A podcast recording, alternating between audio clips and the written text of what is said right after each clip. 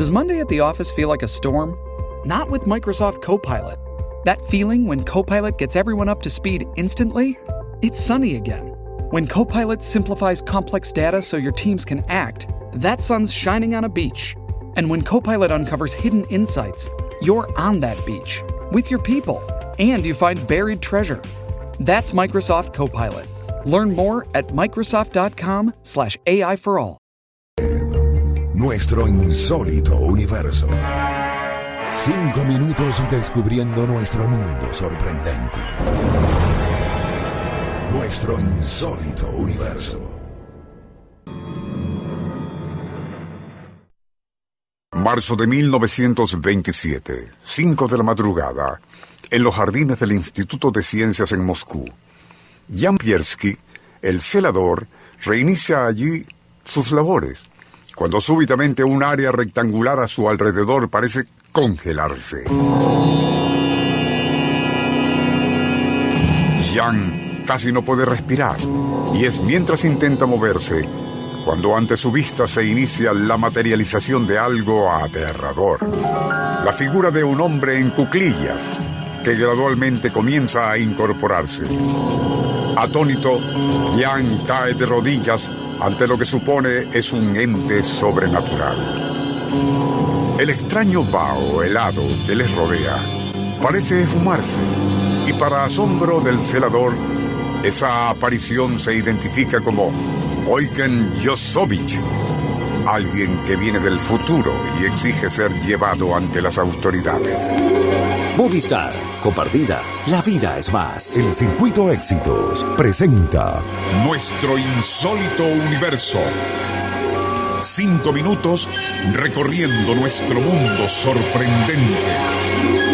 una producción nacional independiente de Rafael Silva, certificado número 3664.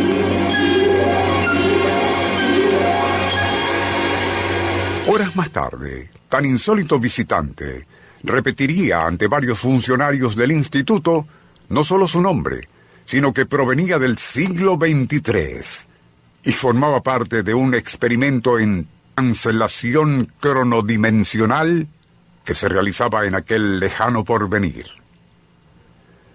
Sonreirá quien escuche lo anterior, pues se trata de un recurso muy trillado en películas y series televisivas desde hace mucho. Pero en la Unión Soviética del año 1927, aquel extraño personaje de inmediato sería entregado a la GPU, Policía Secreta. Allí fue sometido a severos interrogatorios no solo por las autoridades, sino además por destacados científicos y académicos.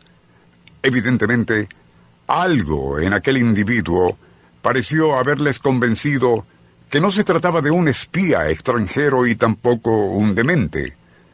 Según parece, detalles de tan extraño incidente debieron filtrarse en aquel entonces, 1927, y sería motivo de serias discusiones acerca de si en verdad era posible viajar en el tiempo.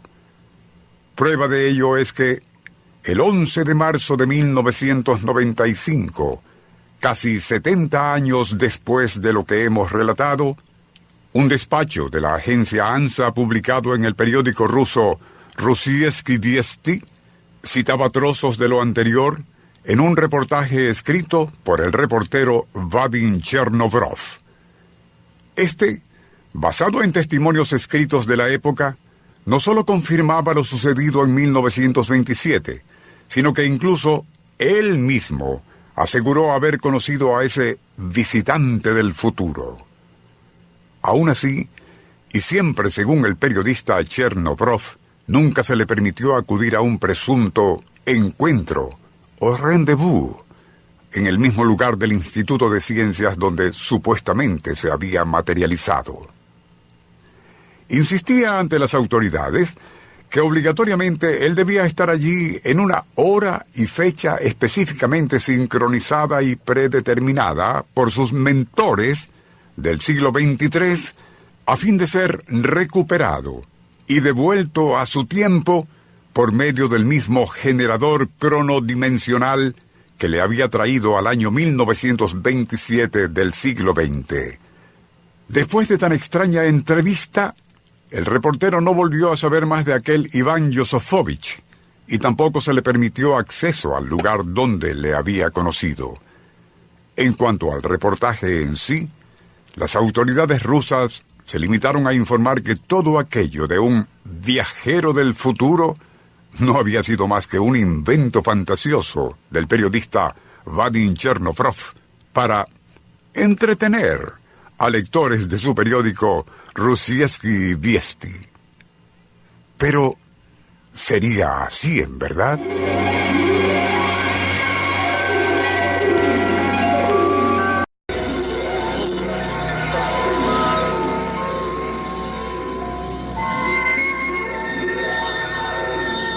Nuestro insólito universo. Y musicalización Rafael Silva. Operador Francisco Enrique Mijares. Les narró Porfirio Torres.